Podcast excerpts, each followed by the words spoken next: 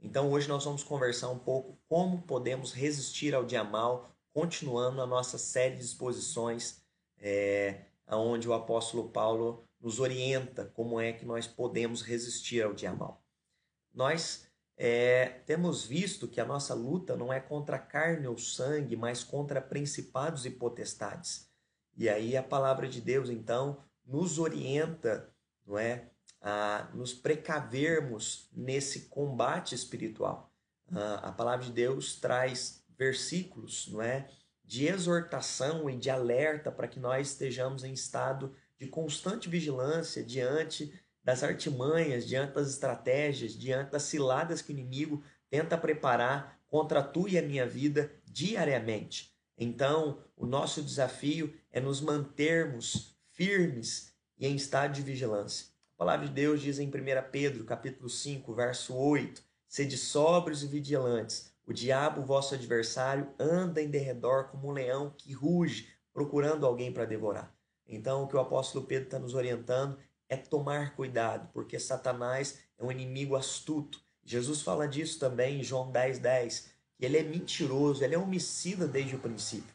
É por isso que Jesus o define, né? Ele vem para roubar, matar, destruir. Então, nós precisamos estar preparados para resistir ao dia mal. Nós temos vivido dias difíceis, dias dessa pandemia que tem atacado o mundo, as nações. É uma crise econômica que tem afetado pessoas, é também essa questão da saúde, que infelizmente ontem nós chegamos a um dado estatístico triste de milhares de pessoas que já morreram aqui, mais de 10 mil pessoas já morreram no Brasil, é, fora nas outras nações. Então nós temos vivido dias difíceis, dias desse distanciamento social que afeta a nossa vida emocional, afeta a nossa saúde física, enfim, é, todos nós temos passado por esses dias e o apóstolo Paulo vai nos lembrar que a nossa luta não é contra carne ou sangue, mas contra principados e potestades. O apóstolo Paulo quer nos orientar e nos atentar para uma batalha que acontece diariamente em meio a todo esse cenário externo que eu já relatei aqui. Há também uma batalha espiritual há também uma luta espiritual no qual nós travamos todos os dias, diariamente. E aí, o apóstolo Paulo nos orienta a tomarmos da armadura de Deus para que nós possamos resistir ao dia mal. Mas como é que nós podemos fazer isso? Como é que nós podemos resistir ao dia mal? O apóstolo Paulo, então, nos dá a orientação de tomarmos da armadura. Mas dois detalhes é, é, que você precisa entender aqui. O primeiro, compreender que o encorajamento ele vem de Deus. Então o encorajamento para sua e para minha vida diante das batalhas espirituais, ele vem de Deus. Não é uma força uh, que eu e você possuímos, ele vem do próprio Deus. Segundo, entender que a armadura só é poderosa em Deus. Então, não é uma espécie de amuleto que te protege, mas a armadura, não é?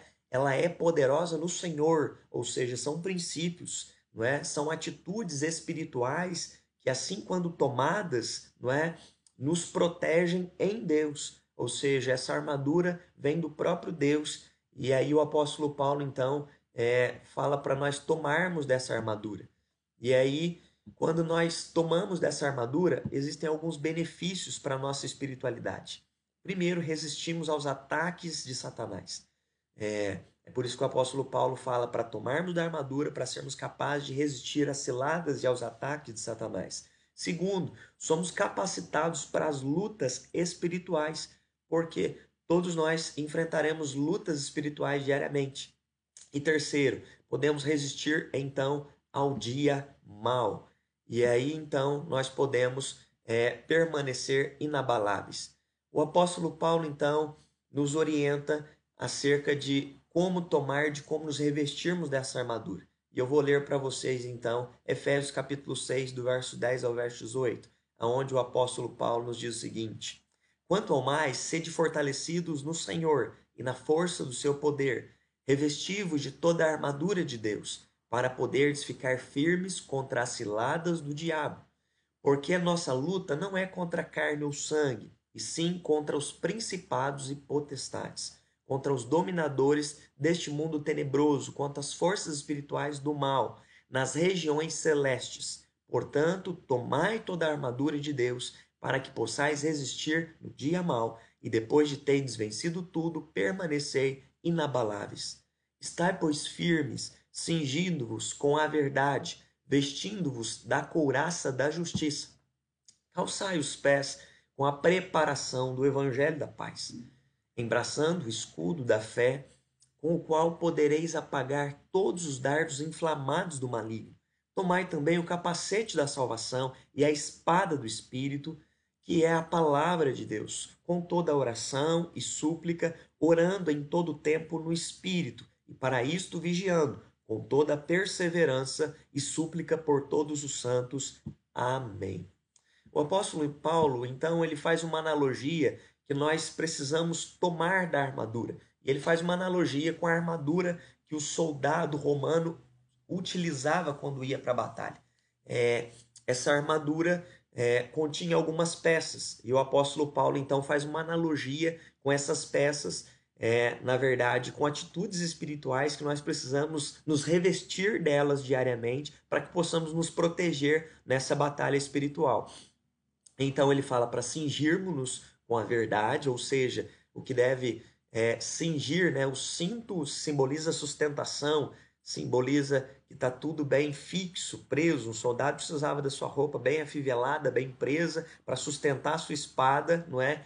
Na qual ele embainhava, para depois ir para a luta. Então, cingindo-vos com a verdade, ou seja, o que deve sustentar a tua e a minha espiritualidade deve ser a verdade. O que deve sustentar a nossa vida espiritual é a verdade, e a verdade é a palavra de Deus.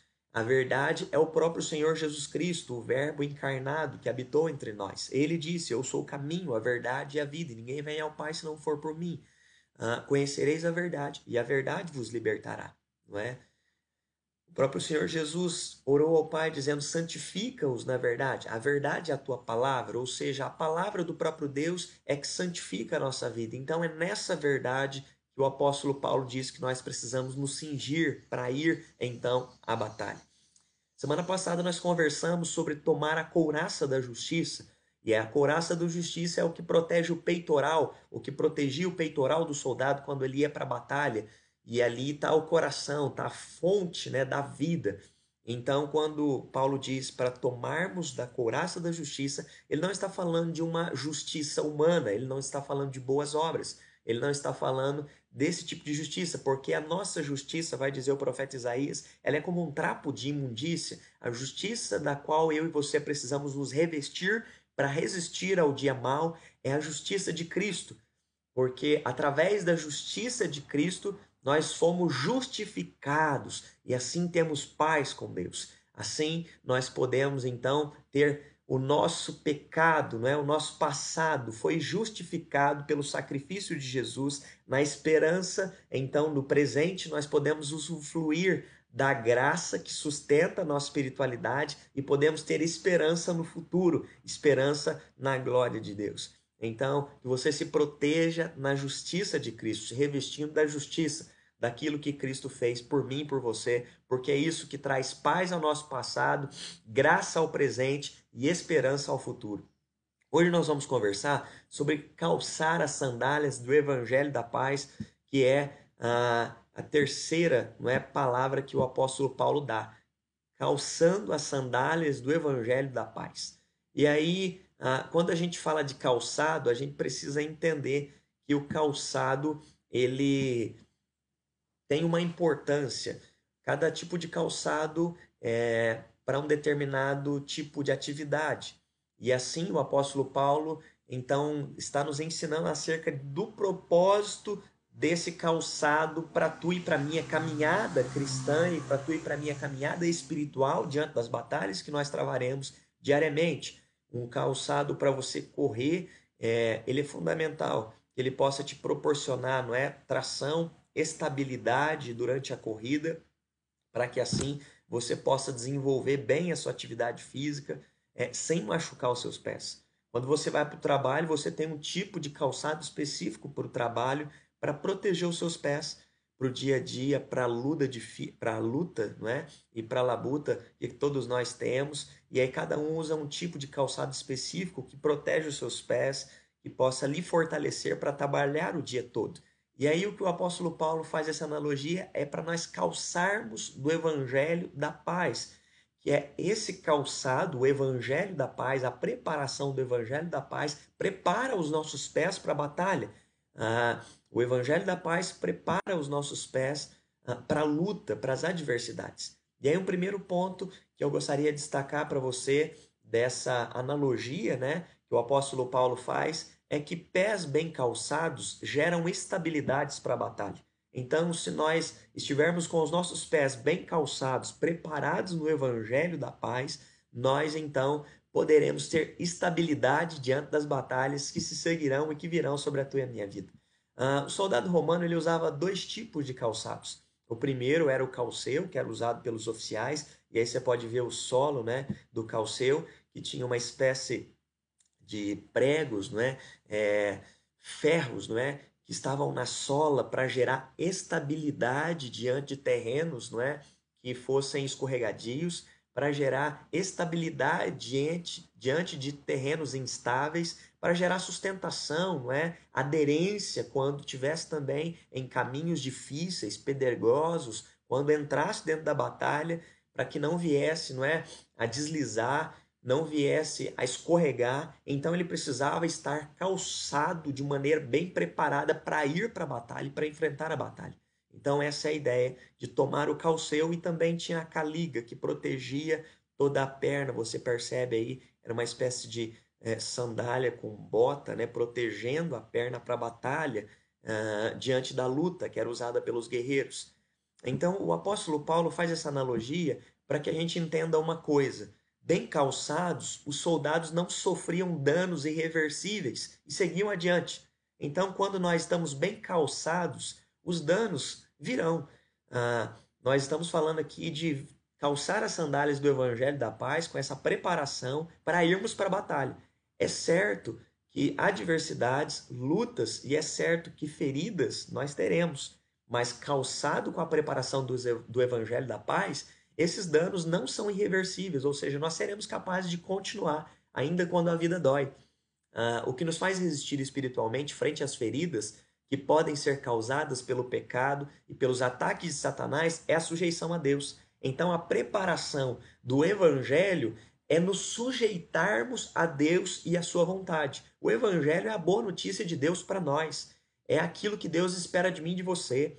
Leia aí a, a exposição do, do Evangelho de Mateus, capítulo 5, do verso 5 em diante, até o capítulo 7, nós vamos ter aí a exposição não é do reino dos céus, Jesus pregando as bem-aventuranças, o sermão do monte, onde Jesus fala muito sobre o reino de Deus, Jesus fala muito sobre o evangelho, sobre essa boa notícia de Deus aos homens. Uh, depois você tem as parábolas do reino também, falando dessa boa notícia. Uh, o evangelho, ele é a preparação que guarda o teu e meu pé para a batalha, para o dia a dia, que todos nós travaremos e enfrentaremos constantemente nas nossas vidas.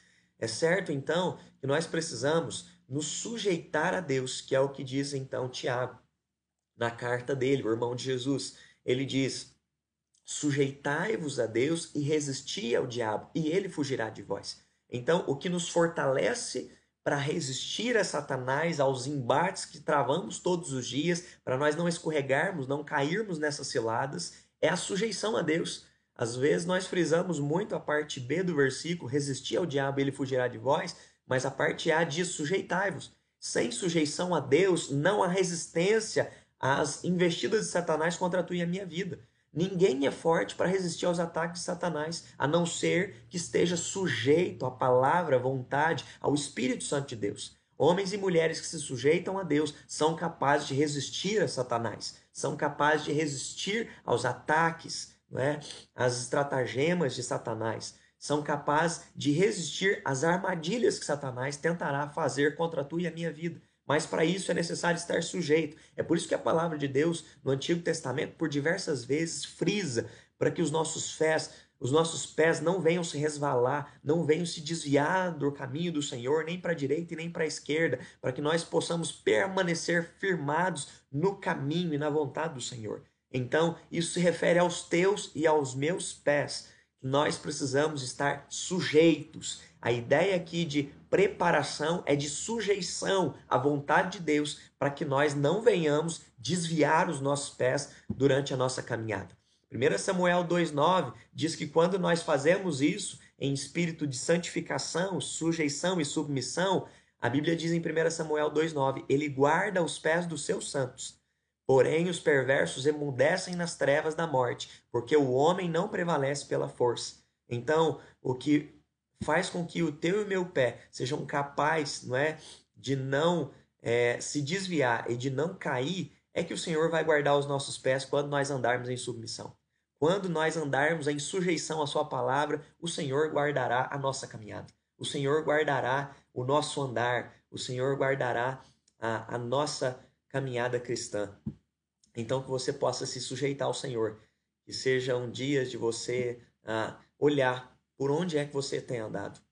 E se tem caminhos nos quais você tem se desviado para a direita ou para a esquerda. Porque às vezes nós estamos sofrendo não porque o Senhor está longe de nós, mas porque nós desviamos nossos pés, como Acã. Uh, Deus havia dito para a nação de Israel, quando estava adentrando em Canaã, que na primeira batalha em Jericó eles não deveriam tomar os despojos, os despojos daquela cidade seriam para o Senhor. Mas Acã, uh, um dos guerreiros, desobedece ao Senhor, e ao desobedecer ao Senhor, ele rouba despojos daquela batalha, e ao roubar os despojos, na próxima guerra, quando uh, Israel vai lutar contra uma cidade pequena de 12 mil habitantes, chamada Ai, ao irem para aquela cidade, eles vão com uh, um número menor de soldados porque eles acreditam que a vitória é certa. E eles perdem. Uh, alguns homens, alguns soldados morrem naquela batalha. E ao voltar, Josué questiona em oração a Deus, perguntando: Senhor, por que, que nós perdemos? O Senhor nos trouxe aqui para nós sermos humilhados? E então Deus chama a atenção de Josué, dizendo que havia pecado no meio da nação de Israel e era por isso que Israel sofria. Perceba que, se você ler o Antigo Testamento, você vai perceber que por várias vezes Israel sofre. Sofre porque os seus pés não estão preparados em submissão à vontade de Deus. E toda vez que os nossos pés se desviam, é, nós sofremos. Sofremos consequência do pecado. Então tome cuidado por onde você tem andado. Tome cuidado por onde você tem ah, caminhado. Quando nós estamos com os nossos pés bem calçados, olha aqui outro texto maravilhoso, Salmo 121, 3 diz: Ele não permitirá que os teus pés vacilem. Ah, nós não vacilaremos, porque o Senhor guardará a nossa caminhada. Sujeição significa isso, nós estarmos debaixo da proteção e debaixo da orientação e da instrução do próprio Deus para tu e para minha vida. E não tem melhor caminho do que esse, estar debaixo daquilo que o Senhor tem para nós. Quando nós caminhamos debaixo da vontade que o Senhor tem para tu e para minha vida, nós estamos guardados, nós estamos protegidos. Não significa que não haverá caminhos de lutas e adversidades. Nós sofreremos, nós passaremos por lutas. O próprio Jesus disse isso, teríamos aflições. Se você ler as cartas, onde o próprio apóstolo Paulo escreve, ele fala de provações, né? Ele fala que enfrentou muitas ciladas uh, dos judeus, ele fala que sofreu perseguições, que foi apedrejado, que passou fome, que passou frio, que uh, passou solidão em alguns momentos, no sentido que alguns homens o abandonaram no meio da caminhada. O próprio irmão de Jesus, Tiago, vai dizer: tem de motivo de alegria ao passar por provações. Então a batalha traz sim dificuldades, a batalha traz sim lutas, a batalha traz sim marcas. O próprio apóstolo Paulo diz que trazia as marcas de Cristo no seu corpo, ou seja, as feridas. Ele foi apedrejado, ele foi açoitado, ele foi escorraçado. Ah, emocionalmente, ele devia trazer esse desgaste pela luta, mas ele estava calçado com a preparação do evangelho da paz, que era o que lhe fortalecia para seguir adiante. Então, eh, lembre-se disso calçado com a preparação do Evangelho da Paz, nós sofremos sim, mas nós somos fortalecidos em Deus para continuar, apesar das batalhas, apesar das marcas que trazemos no corpo, apesar do cansaço, apesar uh, das adversidades, apesar do cenário externo que às vezes gera temor, mas nós estamos calçados, nós estamos preparados para continuar. Essa é a ideia, então, do apóstolo Paulo com a preparação do Evangelho da Paz. Uma segunda palavra que eu quero deixar para vocês nessa manhã é com os pés firmados no Evangelho nos tornam inabaláveis. Então, se os teus e os meus pés estiverem firmados do Evangelho, nos tornaremos inabaláveis, é, não por causa da nossa força, não por causa das nossas potencialidades ou por causa da nossa bondade, mas nós nos tornamos inabaláveis porque no Evangelho nós temos sustentação.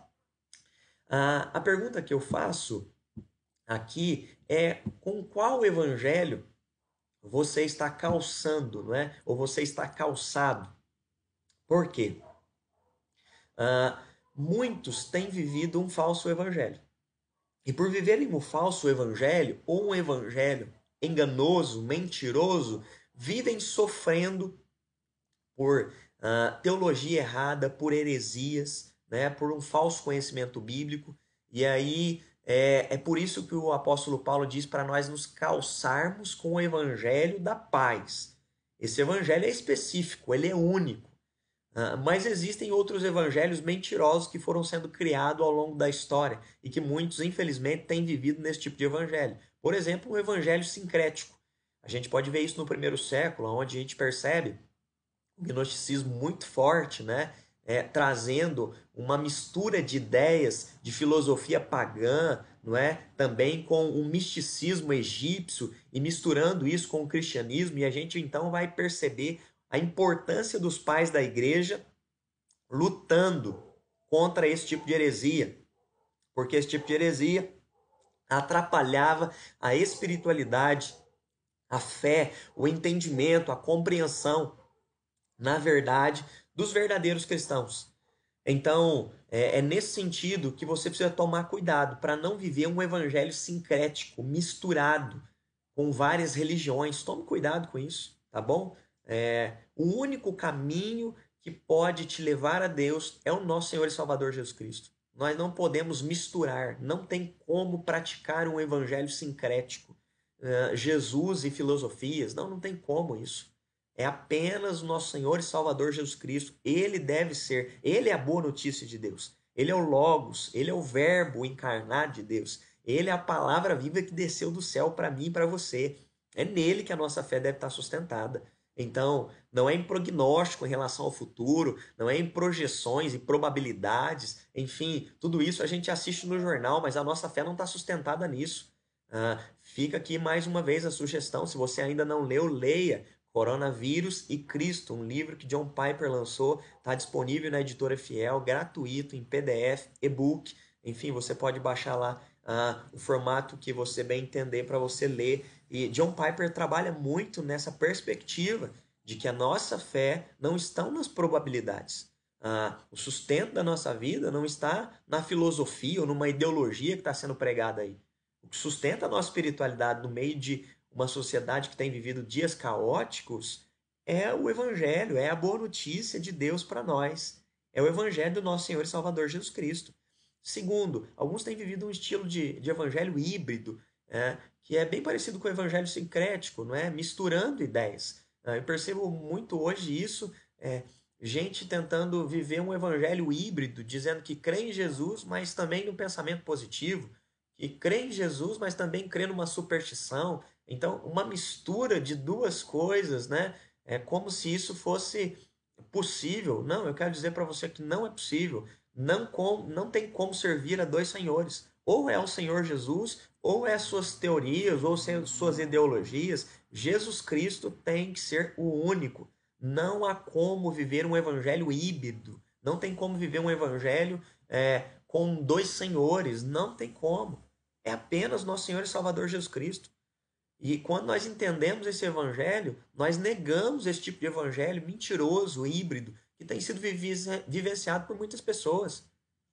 Porque aí elas não acreditam em Jesus e ficam então devotando a seu pensamento a pensamentos positivos, a ideologias, e quando são frustradas nesse tipo de pensamento, elas começam a misturar as ideias como se a culpa fosse de Cristo, como se o próprio Senhor Jesus não tivesse orientado elas de que haveriam aflições e lutas. E ele diz mesmo em Mateus 24, 25, que nos últimos dias haveriam dias como esse dias de tremenda fome, dias de pestes e pragas se espalhariam por todas as nações. Então, quando nós estamos firmados no verdadeiro evangelho, nós não somos alienados por esse tipo de mentira e engano de um evangelho híbrido que muitos têm vivenciado hoje, porque não consegue calçar um evangelho né, que te prepara para a vida. E aí, esse evangelho híbrido é, é, é, algo fajuto, é algo mentiroso, é como se você comprasse algo pirata. E tem muita gente vivendo um evangelho pirata, híbrido, que não nos prepara para a vida, mas um evangelho que aliena.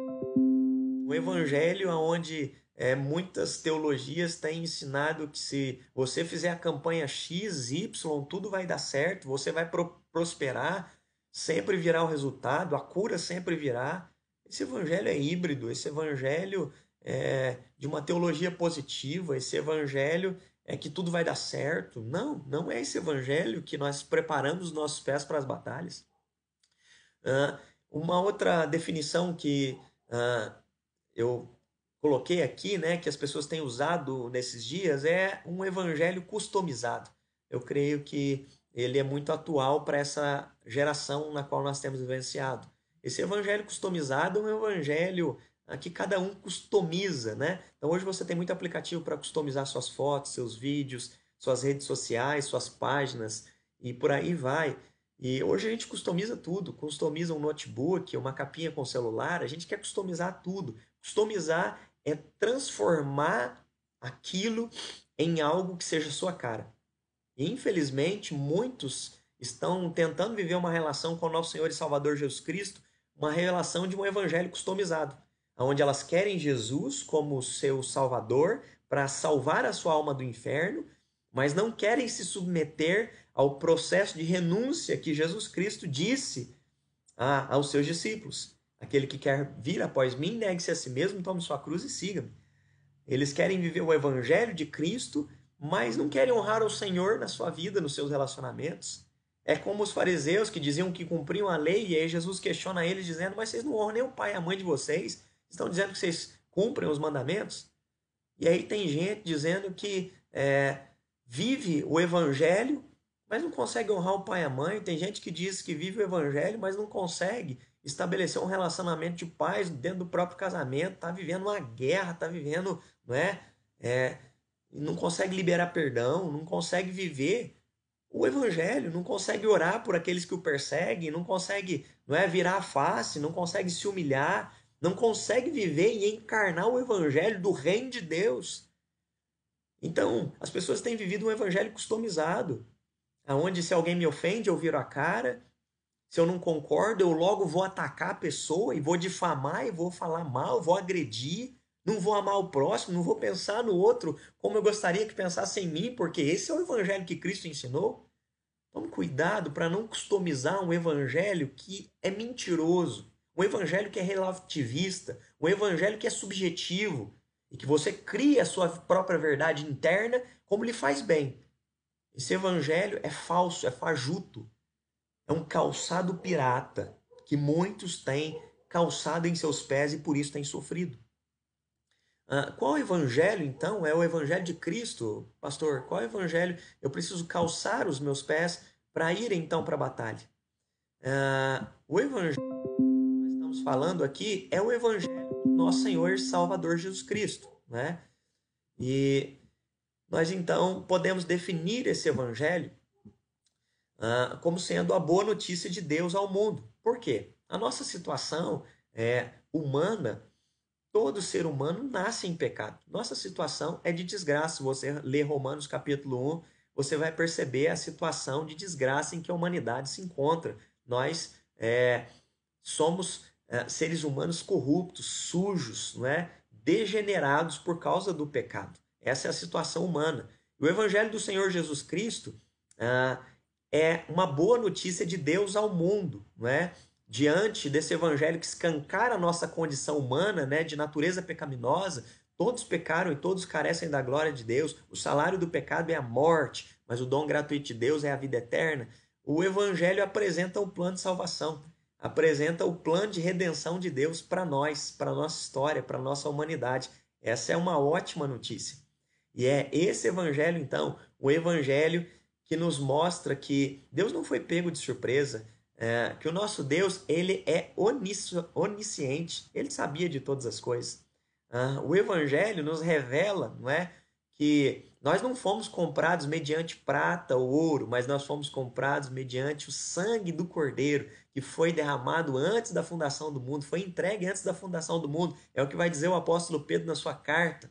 Então, antes da fundação do mundo, o Senhor predestinou-nos para a salvação e aos quais ele predestinou, e a estes chamou, e aos quais chamou, a estes justificou e também santificou. Então, é um evangelho, não é? Que apresenta para nós a nossa real condição, mas também nos lembra de um plano de redenção que o Senhor tem e vem sobre a nossa vida, trazendo salvação através da boa notícia de Cristo Jesus. Quando nós compreendemos o evangelho de Jesus, isso é, nos faz compreender e nos faz experimentar né, a manifestação do poder de Deus. Qual é a manifestação do poder de Deus? É a manifestação do Evangelho, dessa boa notícia, não é? É uma ação ativa de Deus no mundo, salvando, não é? redimindo.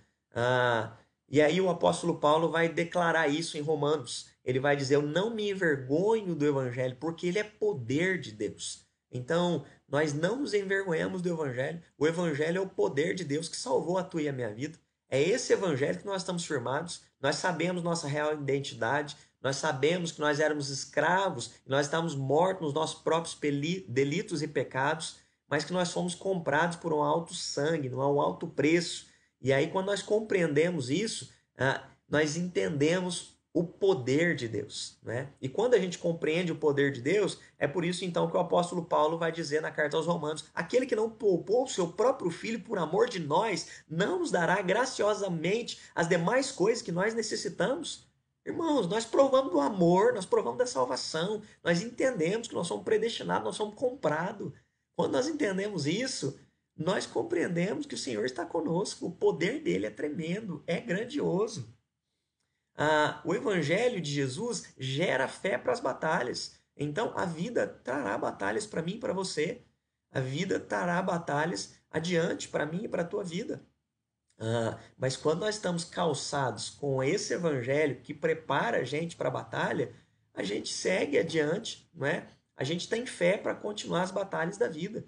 E aí é maravilhoso quando a gente olha então para a igreja primitiva ali, Jesus Cristo acabou de morrer foi é, ressuscitou, ficou 40 dias com seus discípulos, depois né, subiu aos céus, e ao subir aos céus, a igreja primitiva começa a sofrer uma grande perseguição, mas eles têm uma tamanha fé para ir diante das batalhas. Nós vamos ver Pedro e João sendo não é, apedrejados, sendo açoitados, e os dois estão ali firmes, né? É, eles voltam ao templo, né? na verdade eles foram açoitados, eles voltam ao templo depois de receberem o açoite, com a repreensão de que não mais pregasse o evangelho. E quando eles voltam ao templo, eles oram para que seja dado intrepidez e ousadia para continuarem pregando o evangelho. Olha a fé que esses homens receberam, não é? gerando fé neles, ah, esse evangelho. Ah, Estevão é, prega o evangelho a ponto de ser apedrejado, e diante do apedrejamento ele não recua, não vacila. Ele né, tem fé a ponto de dizer: Eis que vejo os céus abertos e vejo o Filho de Deus. Ah, o Evangelho de Jesus ele traz esperança em Cristo, traz esperança para continuarmos, não é? para cumprirmos o propósito e também a carreira que nos está proposta. É Paulo, quando questionado pelos presbíteros de Éfeso na cidade de Mileto, ele diz: Irmãos, ah, uma coisa o Espírito Santo me assegura, que me esperam cadeias e prisões. Mas, irmãos, em nada considero minha vida preciosa para mim mesmo, contanto que eu complete a carreira que eu recebi das mãos do nosso Senhor e Salvador Jesus Cristo. Esse homem tem esperança, esse homem tem expectativa em Cristo. Uh, é por isso que ele diz na carta aos Filipenses, de dentro da prisão, dizendo: Uma coisa faço, esquecendo-me das coisas que para trás fico, avanço para as que diante de mim estão.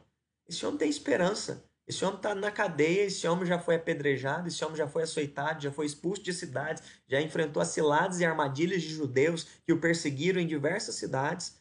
Esse homem já passou por naufrágio, já passou por frio, fome, abandono, mas no meio de tudo isso, ele tem esperança, uma coisa fácil, um avanço não é, para o alvo. Que esperança é essa? É a esperança do Evangelho. A esperança do Evangelho nos move para a eternidade. A esperança do Evangelho não nos fixa olho, os nossos olhos tão somente na circunstância terrena. Nós entendemos que a vida não se limita tão somente a essa vida terrena. Porque se a nossa vida se limitasse tão somente a isso, nossa vida seria vã, seria fútil demais, não é? Mas é a esperança do Evangelho que move o nosso coração para a eternidade. Então, por causa disso, nós podemos continuar. Um terceiro ponto, firmados no evangelho da paz, nós temos segurança. Esse evangelho é o evangelho da paz. E quando a gente usufrui da paz que vem de Cristo, essa paz proporciona para nós segurança. Que paz é essa que nós estamos falando aqui? Não é uma paz que significa ausência de conflitos. Já frisei isso durante esse estudo por algumas vezes. Não é uma paz ah, que tem ausência de problemas, ausência de lutas. Não é uma paz onde você se vê cercado, aonde você nunca vai enfrentar adversidades. Não, não é esse tipo de paz que nós provamos no Evangelho. A, paz que nós provamos no Evangelho é uma paz que vem do nosso Senhor e Salvador Jesus Cristo. Né? É uma paz que tranquiliza o teu e meu coração. Jesus disse né, é, que ele nos daria uma paz que o mundo não pode nos dar. Então, a paz que tranquiliza o teu e meu coração é de saber que Jesus está presente comigo com você. Ele prometeu isso para nós. Eis que estou convosco todos os dias até a consumação dos séculos. A paz que tranquiliza o teu e meu coração é que nós não estamos órfãos. Jesus foi preparar morada para nós, mas ele enviou o Consolador, que nos faz lembrar das suas palavras constantemente. Ele nos enviou o Consolador, que em dias em que nós estamos tão fracos, o Espírito Santo intercede por nós através de gemidos inexprimíveis. O Evangelho da Paz guarda os nossos pensamentos, né? O apóstolo Paulo fala isso na carta aos Filipenses, né? Ah, que a paz de Deus, que excede todo entendimento, guardará o vosso coração e a vossa mente. Então, é essa paz não é, de Deus que excede a todo entendimento, que guarda o teu e meu coração no meio de um tempo tão difícil. É essa paz que pode sustentar a gente. Uma paz que o cenário externo tá difícil, mas por dentro nós confiamos no Senhor. Por fora, noti os noticiários, se você assiste, você fica apavorado. Mas por dentro, quando nós nos alimentamos da Sua palavra, nós somos fortalecidos. Então, é no Senhor que nós temos nossos pensamentos guardados. Essa paz que excede a todo entendimento. É uma paz que nos fortalece. E quem escreve isso é o próprio apóstolo Paulo de dentro da cadeia, dizendo que essa paz excede a todo entendimento. Ah, esse evangelho da paz promove em nós gratidão pelo sustento. Gratidão porque o Senhor tem guardado e sustentado as nossas vidas. Né? É, gratidão ah, porque o Senhor tem trago paz para nós, não é? Paz para nós passarmos pelas dificuldades e gratidão porque nós somos capazes de enxergar a presença do Senhor, mesmo na adversidade. Como declarou Davi no Salmo 23, o Senhor é meu bom pastor, é, e nada me faltará. Uh, Davi declarou que ainda que eu ande pelo vale da sombra da morte, não temerei mal algum, porque tu, Senhor, estás comigo. O que Davi está fazendo ali, ele está sendo grato, grato pela presença do pastor, mesmo no vale. Uh, Jesus disse isso para nós também em João 10, que ele é o bom pastor e que ele daria a vida pelas suas ovelhas e que ele chamaria as suas ovelhas pelo nome e elas ouviriam a sua voz e atenderiam ao seu chamado. Nós podemos ser gratos a Deus porque o bom pastor tem cuidado de nós. O bom pastor já deu a vida por nós e o bom pastor continua pastoreando as suas ovelhas. Nós estamos protegidos pelo Senhor, estamos sustentados pelo seu pastoreio. Nós podemos ouvir a sua voz, mesmo na adversidade. Nós podemos sentir o seu cuidado, mesmo em tempos difíceis. E em tempos assim nós podemos crescer também.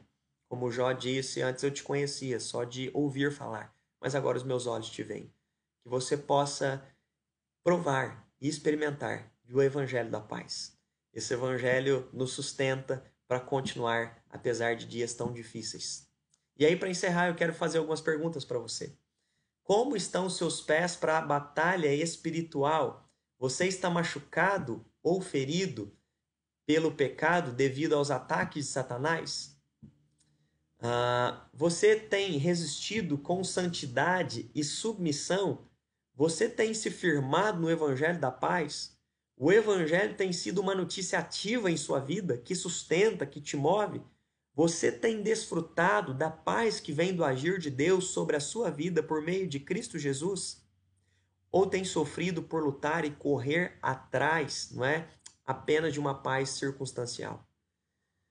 O meu convite para você nessa manhã de domingo, no meio de toda essa crise, de todas as batalhas que nós temos enfrentado, é nos lembrarmos que nós precisamos estar calçados, não num evangelho sincrético, não num evangelho híbrido, não num evangelho customizado, onde tem muita gente preocupada com a sua estética, com seus likes no seu Instagram ou com o número de curtidas no seu Face ou em vídeos que estão postando. Tudo isso é estética. Não customize. Viva o evangelho puro, genuíno. Não pregue coisas as quais você não viva.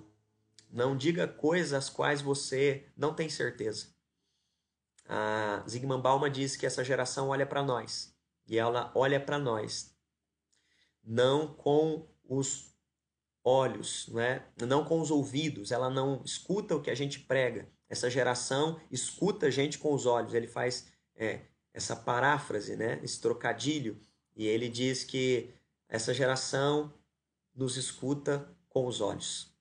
E é interessante porque o próprio apóstolo Paulo vai dizer quão formosos são os pés dos que anunciam as boas novas, que faz anunciar que o nosso Deus reina. Que a sociedade possa olhar para o teu e para o meu caminhar e perceber que nós estamos calçados com a preparação do Evangelho da Paz e que elas possam ver e ouvir através dos nossos lábios que o nosso Deus reina através da nossa vida. Que Deus te abençoe no nome de Jesus. Quero orar com você nessa manhã. Deus, obrigado por esse momento onde estudamos tua palavra, onde refletimos aqui acerca do teu é, evangelho, o evangelho da paz, que precisa ser calçado como uma preparação para os nossos pés resistirem aos dias nós ainda teremos diante das batalhas que ainda virão, Pai. Em nome do Senhor Jesus Cristo, calça aos teus pés, aos nossos pés, Deus, a preparação do evangelho da, da paz, para que nós possamos, Deus, ter estabilidade diante das batalhas. Calça aos nossos pés a preparação do evangelho da paz, Deus, para que nós possamos, Deus, em nome de Jesus, seguir adiante, mesmo diante das lutas, mesmo diante do cansaço, que essa preparação do Evangelho, Deus, nos traga estabilidade, nos traga segurança da paz que nós podemos provar que vem de Cristo. A paz que acalma o nosso coração, a paz que nos faz sentir a tua presença perto de nós, a paz que nos é, possa dirigir o nosso coração, ó Pai, como Paulo disse em Colossenses, que a paz de Cristo seja o árbitro do nosso coração.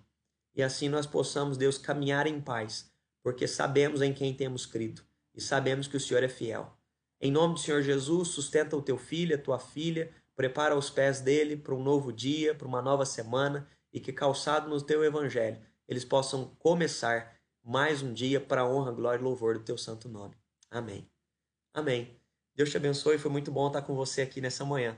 Fica na paz do Senhor. Se esse vídeo te abençoou, se essa IBD te edificou, lembrando, compartilha do lado direito aqui e coloca a hashtag IPI Alfenas, resistindo ao dia mal.